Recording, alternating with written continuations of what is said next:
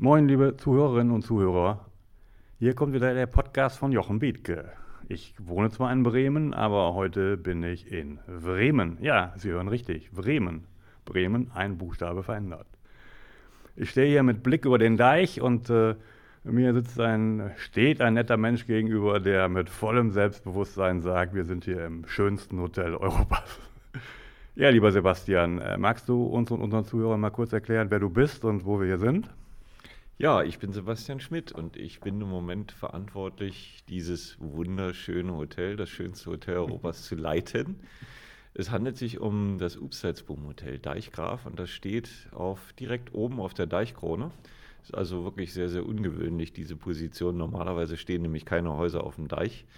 Und dieses hier ist ein wirklich schönes, dreistöckiges Gebäude, lichtdurchflutet, das so ähm, auf dem Deich thront. Und wenn das Wetter dann noch gut ist, heute ist es leider nicht ganz so gut. Wenn das Wetter so gut ist, dann ist das, wirkt das einfach einmalig schön. Deswegen nenne ich das einfach immer das schönste Hotel Europas. Ja, liebe Leute, das kann ich nachempfinden. Äh, ich finde diesen Ort hier deswegen so toll, weil ich hier auch schon häufiger war, um zu fotografieren. Hier ist da draußen nämlich so ein schöner Leuchtturm, der kleine Preuße, den man hier sehen kann.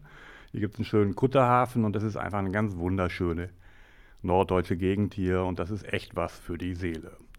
Und äh, ihr, liebe äh, Zuhörerinnen und Zuhörer, die ja mich ja schon so oft habt schwärmen hören von Upstalsboom. Ja, richtig, wir sind hier in einem Hotel der Upstalsboom-Kette. Ich sagte euch ja bereits, äh, ich suche Leuchtturmunternehmen, mit denen ich mich beschäftigen möchte. Also Unternehmen, die zeigen, wie es geht. Und äh, ich habe euch schon so oft von Bodo Jansen vorgeschwärmt und die Seehotel-Story erzählt. Und jetzt bin ich hier mit Sebastian und äh, Sebastian erklärt uns jetzt gleich mal, wie denn das mit ihm und Bodo passiert ist, dass wir jetzt hier stehen. Ja, wie ist das ähm, gelaufen? Ich versuche mich mal zurückerinnern, äh, zu erinnern an mein Studium. Ich habe ein Coaching-Studium gemacht. Also da war ich schon ein bisschen älter, nämlich schon deutlich über 40 Jahre alt. Ähm, und bei diesem Coaching-Studium kommt ein Kommilitone eines schönen Tages zu mir und sagt, du, ich habe einen völlig verrückten Typen kennengelernt in Hamburg.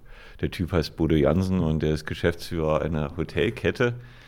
Ich konnte damit noch gar nichts anfangen und bin dann aber abends nach Hause, habe äh, Herrn Google gefragt, wer denn Bodo Jansen ist, bin auf einen Filmclip gestoßen, der Obstalsboom Weg, habe mir den angeguckt und habe ihn mir danach gleich nochmal angeguckt und habe dann beschieden, entweder ist der Typ komplett durchgeknallt oder der ist wirklich so, wie er vorgibt zu sein.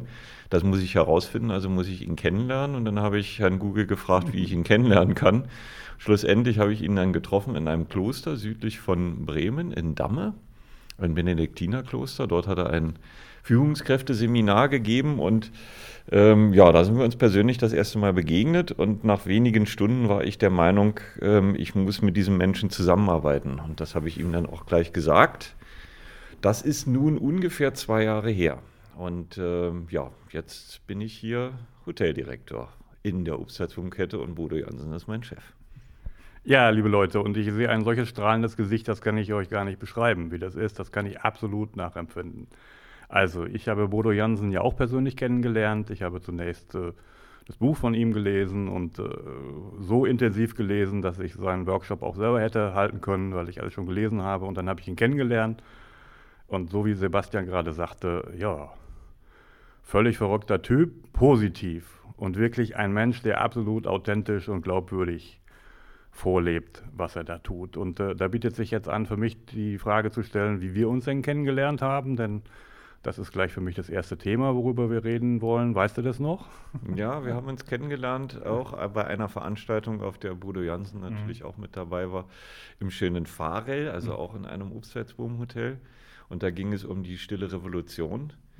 Ähm, die Stelle Revolution ist ja letztlich für mich mal, sagen wir mal, das nächste Level vom Upsides-Boom-Weg, denn Bodo Jansen hat ja ein gleichnamiges Buch geschrieben. Und ähm, diese Veranstaltung führte zum ersten Mal ein paar Leute zusammen, die ähm, unterschiedlich unterwegs sind, aber alle letztlich in Richtung der stillen Revolution mhm. irgendwie agieren. Ne? Ja, genau. Und in, in, das war in Farrell, auch in einem anderen Hubsatboom-Hotel, das im September. Und äh, wir haben eine schöne Begebenheit zusammen gehabt, die mich gleich zum ersten Thema, nämlich zum Thema Führung bringen wird. Äh, ich habe ja in meiner Reihe schon mehrfach gesagt, äh, was sind die Komponenten, die Menschen in Unternehmen demotivieren und die sie nicht ihre Höchstleistung bringen lassen. Und das ist unter anderem das eine Thema Führung. Und zu Thema Führung kann man völlig unterschiedliche Ansichten haben. Und je nachdem, auf welcher Stufe man da gerade ist, äh, sieht man in Führung Führungstechniken oder man sieht in Führung eine bestimmte Haltung. Wie siehst du das oder wie sieht man das bei Obstalsboom? Braucht ihr hier Führungstechniken oder ist für Führung euch eine Haltung oder wie führst du dieses Hotel? Ja, das sind viele Fragen, die ich mal wie folgt beantworte. Ich selbst bin ja nicht erst äh, bei Obstalsboom Führungskraft geworden. Ich mache Führung seit über 25 Jahren, aber in ganz anderen Bereichen. Ich bin also alles andere, nur kein Hotelier.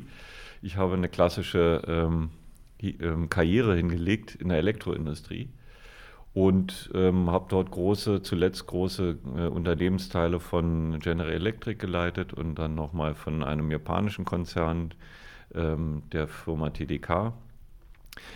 Im Summa summarum muss ich sagen, ich habe lange Zeit sehr klassisch geführt, also auch hierarchisch denkend und hierarchisch handelnd und auch gut versorgt mit Führungswerkzeugen durch viele Führungsseminare und meinte auch dort einen guten Job hingelegt zu haben. Das habe ich bestimmt auch. Also ich will jetzt nicht alles in Zweifel ziehen, was ich getan habe. Ganz im Gegenteil, es hat mich ja heute an diesen Punkt geführt, an dem ich jetzt stehe und der gefällt mir sehr gut. Nur ich habe irgendwann für mich erkannt, äh, dass die Unternehmenswerte, die zum Beispiel in den äh, großen ähm, Unternehmen, in denen ich gearbeitet habe, postuliert wurden, weit weg sind von dem, was die Mitarbeiter wirklich empfinden und weit weg sind von dem, was tatsächlich gelebt und erlebt wird. Und ähm, dieser Konflikt, der machte sich in mir immer breiter, so dass ich dann eben auch äh, gezwungen war, meine Selbstreflexion etwas lauter zu drehen. Und im Rahmen dieser Selbstreflexion kam dann das Coachingstudium und für mich eben auch die Erkenntnis, wenn ich andere Menschen führen möchte, muss ich zunächst mal mich selbst führen. Und ähm, da hat sich bei mir in meinem Leben in den letzten Jahren ganz, ganz viel getan. Ähm, ich bin erheblich demütiger, ausgeglichener geworden und habe meine Werte beleuchtet, hinterfragt und äh, mir mein eigenes persönliches Leitbild entwickelt. Und so, um das jetzt abzuschließen, ein bisschen rund zu machen, habe ich mich von einer Führungskraft, äh, die Werkzeuge nutzt, die Methoden nutzt, wegentwickelt zu einer Führungskraft, die aus einer tief empfundenen und klaren inneren Haltung heraus handelt. Und das ist ein wesentlicher Unterschied, äh, den ich für mich irrsinnig positiv erlebe. Ähm, auch in schwierigen Führungssituationen, wirklich schwierigen Führungssituationen, wo es vielleicht um solche Themen wie ähm, Beendigung von Arbeitsverhältnissen oder disziplinarischen Maßnahmen geht, handle ich erheblich, erheblich erfolgreicher und das Ergebnis ist für, Beteil für die Beteiligten, also auch für den, der das über sich ergehen lassen muss, sage ich mal, erheblich ähm, befriedigender, weil es aus einer ganz anderen inneren Haltung und Überzeugung heraus passiert. Mhm. Sehr gut. Äh, das ist auch ganz viel von dem, was ich auch äh, so sehe, aber Menschen können ja Dinge völlig unterschiedlich sehen. Ich finde gut, ich habe auch gerade hier das rausgehört, äh, was ich auch auf dem Workshop in Farrell mitgenommen habe. Führen ist eine Dienstleistung und kein Privileg. Das hat mir besonders gut gefallen, weil viele Führungskräfte eben die sind Head of sowieso und haben den Titel und äh, sind stolz, 500 Menschen angeblich zu führen, aber ey, das ist kein Privileg, sondern eine Dienstleistung. Und äh, ich beschäftige mich auch ziemlich lange mit dem Thema, äh, führen kann nur, wer sich selbst führen kann. Was hast du denn, lieber Sebastian, da für dich getan, um an den Punkt anzukommen? Also erstmal versucht zu verstehen, welcher Mensch ich eigentlich bin für was ich stehe, was ich gut kann, wo sind meine Ressourcen, wo sind meine blinden Flecken, wo habe ich gerne auch mal weggeschaut. Und ähm, das ist eine Arbeit, die schmerzhaft ist, die ich aber machen musste, um an den Punkt zu gelangen, an dem ich heute bin, weil ich ein viel klareres Bild von mir selbst habe. Und das führte letztlich dazu, dass sich wirklich meine innere Haltung in der Form verändert hat, dass ich jetzt Menschen anders sehe, als ich sie vorher gesehen habe. Ich habe ähm, vor vielen Jahren Menschen noch klassifiziert in zwei große Gruppen, sage ich mal. Man kann die ja in viele, viele Gruppen einteilen, aber zwei große Gruppen. Die einen, die von sich aus etwas tun wollen und intrinsisch motiviert sind und die anderen, das eben nicht sind. Heute bin ich der Überzeugung, jeder Mensch, der auf die Welt kommt, ist intrinsisch motiviert. Wir schaffen es eben nur durch ähm, unsere Kultur, durch unsere Schule, durch unsere elterliche Erziehung, gar nicht mal äh, mit, mit negativen Motiven, sondern wir schaffen es unbewusst, den Menschen ihre intrinsische Motivation zielsicher auszutreiben und bei einigen so heftig, dass wir sie nur noch wahrnehmen als Leute, die die Arbeit vermeiden. Und es ist mein verdammter Job als Führungskraft dafür zu sorgen, dass diese Prägung, die diese Menschen haben, Stück für Stück wieder abgebaut wird und die intrinsische Motivation wieder zutage tritt. Denn meine Überzeugung ist, die hat jeder in sich. Es ist nur ein verdammt harter Weg, manchmal sie wieder äh, zum, zum Erleuchten zu bringen. Und äh, ich sehe meine persönliche Befriedigung darin, dass Menschen diese intrinsische Motivation zurückgewinnen und dann wieder ins Handeln kommen, ins Aktivwerden, ins Leben genießen, ins sich erfreuen. Und das äh, ist dabei völlig egal, ob es sich um eine Führungskraft handelt oder äh, eine Dame im Housekeeping. Das spielt keine Rolle. Sehr schön, sehr schön. Das äh, deckt sich auch mit dem, was ich herausgefunden habe und äh, auch selber erlebt habe und was für mich ein wesentlicher Teil der Beratung von Unternehmen ist, äh, nämlich die Frage sich zu stellen, woran liegt es eigentlich, dass in deutschen Unternehmen so viele Menschen äh, frustriert und demotiviert sind und nur noch Dienst nach Vorschrift machen. Es gibt ja diese Gallup-Studie, die ich schon mehrfach zitiert habe, wonach jedes Jahr eigentlich immer wieder ziemlich ernüchternde Ergebnisse rauskommen. Und ich hatte für mich genauso herausgefunden wie du, Sebastian, die drei wesentlichen Gründe, warum das so sind, sind zum einen, dass Menschen in Berufen und in Jobs sind, wo sie nicht intrinsisch motiviert sind. Aber da können sie vielleicht gar nichts dafür, dass es sich so entwickelt hat, weil äh, Motivation ist der natürliche Lauf der Dinge. Äh, Lust auf Leistung hat jeder Mensch. Und wenn ich in so einer Rolle bin, wo ich das nicht mehr habe, dann hat auch der andere was dazu beigetragen. Und du hast es gerade sehr schön gesagt, dass es auch deine Aufgabe ist, die Menschen da wieder hinzubringen. Und du wirst dann nicht nur mit einem Strahlen in deinem Gesicht belohnt, sondern eben auch mit dem Erfolg des Unternehmens. Und die zweite Komponente, das ist das Thema Führung. Das haben wir gerade auch angesprochen. Da hast du auch, finde ich, sehr deutlich gesagt, eine wesentliche Voraussetzung, um zu führen, ist, äh, sich selbst führen zu können. Und die dritte Komponente, die dazu führt, dass Menschen frustriert und demotiviert sind, ist einfach, sie bekommen keine Wertschätzung und keine Anerkennung. Und das brauche ich doch dich jetzt eigentlich gar nicht zu fragen, wie das hier ist, oder? Ja, natürlich, das ist ein ganz wesentliches Element. Denn wer von uns hört denn nicht gerne, dass er etwas gut gemacht hat?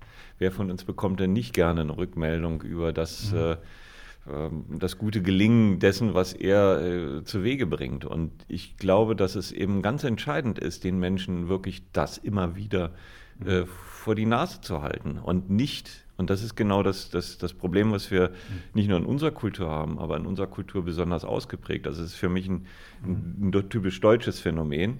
Wir sind unglaublich defizitorientiert. Das heißt, wir sind wahnsinnig damit beschäftigt, Leuten auszutreiben, was sie aus unserer Sicht nicht richtig machen, oder sie dahin zu biegen, dass sie das doch bitte schön auch können. Das fängt ja im Schulsystem an, dass wir einfach unsere Kinder 100 Prozent allen das gleiche Rahmenprogramm in ihre Köpfe füllen, egal ob die jetzt ein Faible für Mathematik haben oder für Sport oder für was weiß ich. Das ist uns völlig egal. Die müssen gleichgeschaltet werden. Und wir schaffen es dann ja auch über die Jahre, sie gleichzuschalten.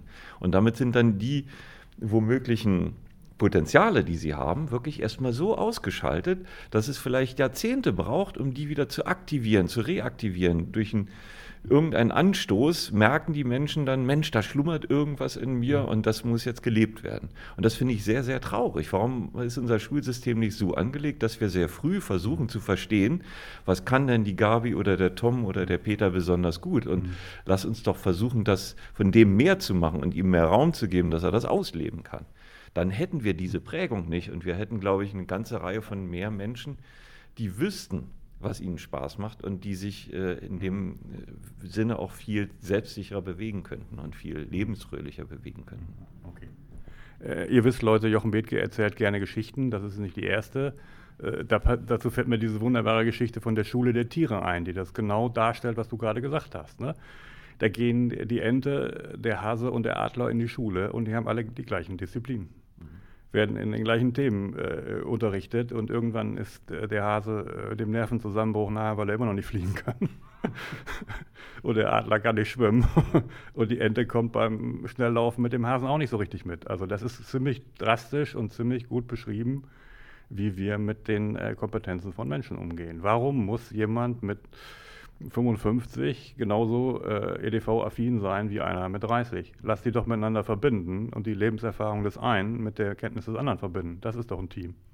Das ist exakt das, wo es meiner Ansicht nach bei äh, Organisationen hingehen muss in der Zukunft. Mhm.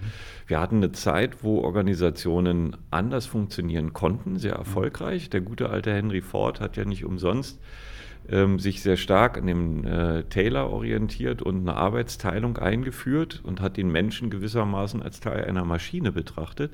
Das war zu dieser Zeit, 1900 irgendwas, 10, 15 oder so, sicherlich eine super gute Entscheidung, weil diese Entscheidung führte dazu, dass Wohlstand in bestimmte Bevölkerungsschichten vordringen konnte, mhm. äh, wo kein Wohlstand herrschte. Mhm. Die Mitarbeiter bei ihm haben Löhne verdient, die waren traumhaft gut. Also er hat damit wirklich auch Zeichen gesetzt und hat ihnen ermöglicht, Dinge zu kaufen, laufen, die vorher nicht möglich waren. Jetzt haben wir aber das Jahr 2016 und die Komplexität, mit der sich die Welt verändert oder die, die, die Geschwindigkeit, mit der sich die Komplexität verändert, nimmt zu. Und ähm, das ist ein Zeitalter, äh, da passieren Dinge, die sind in den Tausenden von Jahren vorher nie passiert. Das dürfen wir nicht vergessen durch die Geschwindigkeit, durch die Zunahme des Wissens auch in immer kürzeren äh, Zeitabständen, haben wir es mit der Situation zu tun, dass Organisationen, die so sind, wie der gute alte Henry Ford sie erdacht hat, zum Scheitern verurteilt sind, weil Wissen, das sich mit so einer Rasengeschwindigkeit ausbreitet, kann ich nicht über 15 Führungsebenen nach oben und nach unten kaskadieren wenn ich das einmal gemacht habe, mhm. dann ist das Wissen schon wieder verdoppelt. Und ich glaube, ganz viele große Organisationen merken das gerade. Die riesigen Firmen, die hier agieren, sei es ein Siemens, ein mhm. General Electric, ein Ford, wie sie alle heißen, denen wird langsam bewusst, dass wenn sie nicht die Potenziale aller ihrer Mitarbeiter ausnutzen, sondern weiter streng hierarchisch agieren, mhm. dass sie einfach mal den Speed nicht draufkriegen, die in diese Welt angenommen hat. Und wenn sie so weitermachen, dann werden diese Organisationen zwangsläufig scheitern müssen. Das ist meine feste Überzeugung. Deswegen ist es unlogisch, an diesen Organisationen festzuhalten. Und deswegen ist es auch für uns logisch, für Obst als Bohm logisch, nicht nur aus diesem Grund, aber es ist einer der Gründe, uns in Richtung agile Organisationen zu bewegen und verdammt nochmal anzuerkennen, dass zum Beispiel auch in diesem Hotel nicht der Hoteldirektor der klügste Mann an Bord ist oder der klügste Mensch an Bord ist und äh, darauf zu hoffen, dass der die richtige Entscheidung fällt, sondern darauf zu setzen, dass wir hier 32 Mitarbeiter haben, die alle einen klugen Kopf haben und dass jeder dieser Mitarbeiter ähm, eine richtige Entscheidung zum richtigen Zeitpunkt fällen kann und eine verdammt produktive und eine verdammt intelligente Entscheidung, die tausendmal besser ist als die Entscheidung vom Hoteldirektor. Das ist einfach das, woran ich glaube und was für mich logisch klingt. Genau, das, das sehe ich auch so. Und äh, liebe Zuhörer, wenn ihr mal jetzt, äh, ich weiß gar nicht, zwei Folgen zurück nochmal geht, äh, die Folge mit dem Bremer IT-Unternehmen, äh, wo ich von dem Ende klassischer Hierarchien ähm, gesprochen habe. Wer war da der Treiber für die Abbau von Hierarchien? Wisst ihr es noch? Ja, der Kunde war es.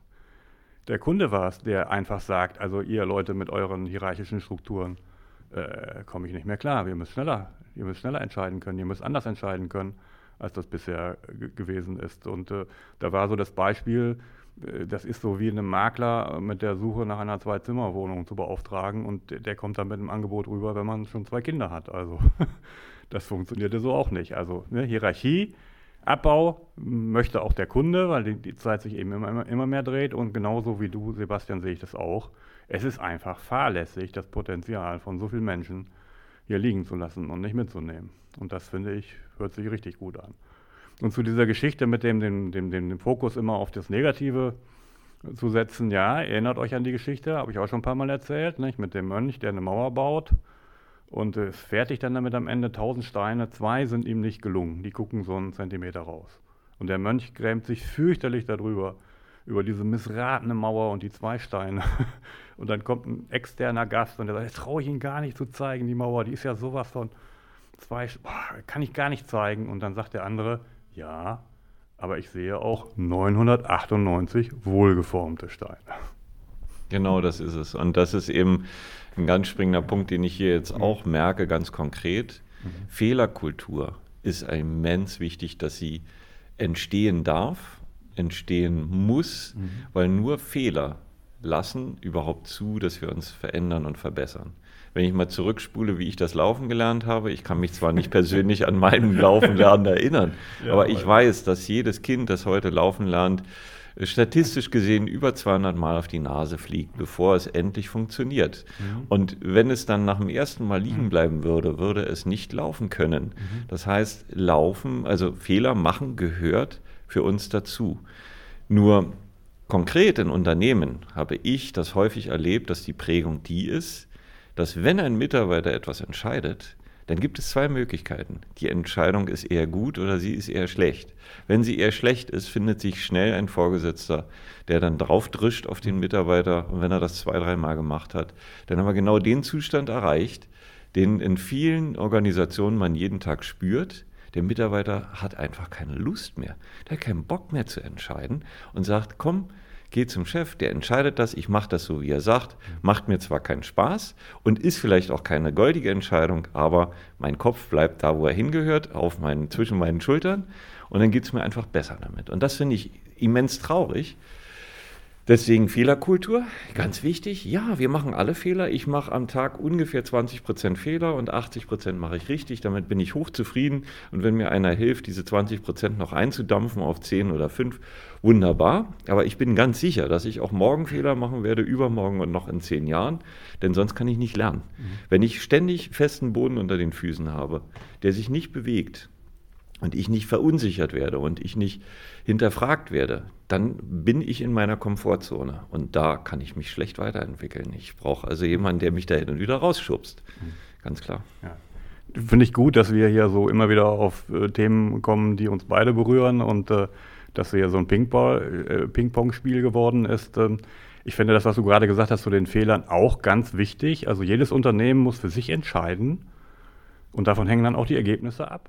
Habe ich eine Erfolgskultur oder eine Misserfolgsvermeidungskultur? Das sind zwei unterschiedliche Dinge. Eine Misserfolgsvermeidungskultur, die führt dazu, dass die Leute möglicherweise irgendwann alle perfekte, fehlerfreie Excel-Sheets abgeben können, aber denen ist es völlig banal, was da drin steht. Hauptsache, sie haben keinen Fehler gemacht. Und böse Menschen haben dazu mal schon mal gesagt, das könnte man auch Management bei Champignons nennen, nämlich äh, die Menschen werden im Dunkeln gelassen, dann werden sie äh, mit Dreck beworfen und wenn die Köpfe oben rauskommen, werden sie abrasiert. Mhm. Das kann man alles so tun, wenn man denn meint, eine Kultur so führen zu können. Aber ich finde, das ist einfach fahrlässig, sowohl gegenüber den Menschen als auch gegenüber dem Ertrag des Unternehmens. Weil Fehler, was ist dann eigentlich ein Fehler? Was, was ist, Fehler ist eine, eine, eine Entwicklungsstufe. Ich mache etwas und äh, da kann ich auch etwas falsch machen. Und wenn ich dabei beschnitten werde, dann wähle ich eben diese ganzen kreativen Wege, wie ich da hinkomme, nicht mehr. Das finde ich gut. Ja. Ja, es kommt noch ein anderer Aspekt hinzu, glaube ich. Wenn wir jetzt äh, an diesem Punkt Fehler sind und Führung sind, fällt mir noch ein Aspekt ein, der, glaube ich, ganz wichtig ist. Wenn Organisationen sich auf den Weg machen, sind wir natürlich auch mit, mit den Führungskräften konfrontiert, bei denen Jahre, Jahrzehnte lang. Gefragt war, sich hierarchisch zu verhalten. Das ist das von ihnen abverlangte Verhaltensmuster. Dafür wurden sie bezahlt, dafür wurden sie gelobt. Und das ist auch, verdammt nochmal, haben die dann auch einen richtig guten Job gemacht. Das muss man anerkennen. Jetzt begeben wir uns aber in eine neue Zeit. Und jetzt ist es wichtig, diesen Menschen, die in diesen Organisationen festhängen, auf den mittleren und oberen Führungsebenen, wo dieses Verhalten sehr gefragt war bis jetzt, eine Hilfe an die Hand zu geben, die es ihnen ermöglicht, ihr eigenes Verhalten zu hinterfragen. Mhm sich auf den Weg zu machen und ihnen neue Möglichkeiten zu bieten, wie sie andere Rollen ausfüllen können. Ich merke natürlich auch hier, dass genau das konkret stattfindet. Wenn jetzt einer um die Ecke kommt und sagt, Mensch, das war alles gut, was ihr gemacht habt, bitte nicht falsch verstehen, jetzt gehen wir auf einen neuen Weg, dann bedeutet das eben auch ein persönliches Hinterfragen für diese Menschen. Und wir müssen ihnen Brücken bauen. Wir können nicht einfach sagen, das, was du bisher gemacht hast, war Mist. Und ich zeige dir jetzt mal den Weg, wie es richtig gemacht wird. Das ist genauso äh, falsch äh, wie das Verhalten, das in vielen äh, Führungsebenen heute stattfindet, sondern zusammen mit diesen Menschen neue Rollenverständnisse entwickeln, sie einladen dazu, sich mit sich selbst auseinanderzusetzen und für sich neu die Rolle zu definieren, neu zu finden, neue Aufgaben zu finden. Mhm. Ich glaube, das ist auch ganz, ganz wichtig, denn oftmals sind wir bei den Führungskräften, die heute in Unternehmen tätig sind, ja mit sehr, sehr positiven Menschen, mit sehr intelligenten Menschen, mit Menschen, die viel Potenzial haben, konfrontiert. Mhm. Und es wäre fatal, sie auf dieser Strecke zu verlieren. Ganz im Gegenteil, ich glaube, wir brauchen sie unbedingt und äh, wir können viel Gutes erwarten von denen. Genau, sehe ich auch so. Und äh, das würde ich auch so tun, wenn ich in ein Unternehmen gehe und berate. Äh, ich, jetzt Leute, jetzt stellt euch doch mal vor, ihr seid selber in der Situation. Tut irgendetwas das ganze Leben und dann kommt da irgendein Berater von außen und das Erste, was er sagt, ist, das war alles Mist, was ihr da gemacht habt. Also das kannst du doch alles völlig vergessen. Ich zeige euch jetzt mal, wie sich die Welt dreht.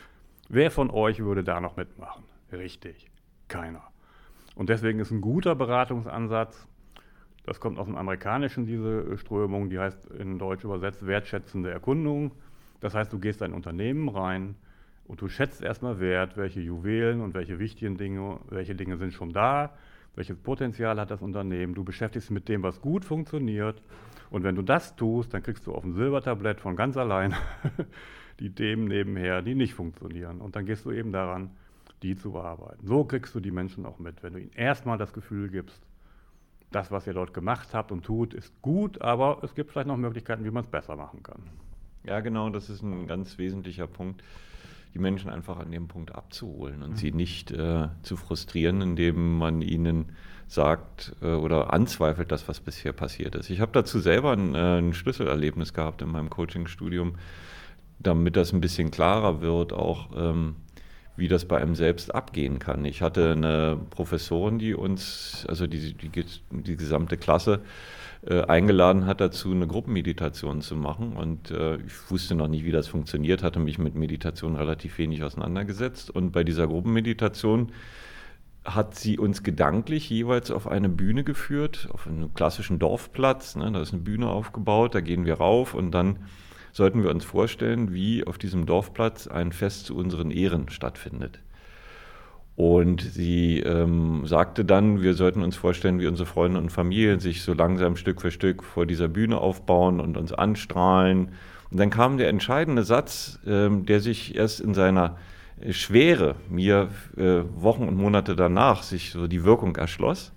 Sie sagte dann nämlich, und schickt jetzt bitte die Leute nach Hause, die euch Schlechtes getan haben in eurem Leben, die euch Steine in den Weg gelegt haben, die euch... Ähm, nichts Gutes wollten. Bei mir passierte in meiner Vorstellung etwas ganz äh, Überraschendes. Diese Leute blieben stehen und es kamen immer mehr dieser Leute hinzu. Und die lächelten mich genauso an und ich fühlte mich total gut dabei.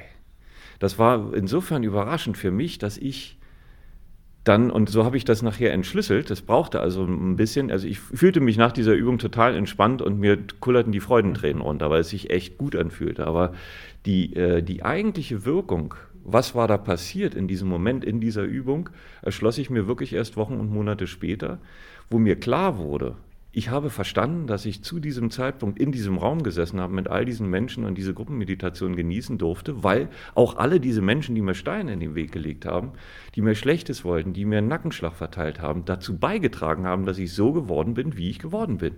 Und das ist verdammt gut.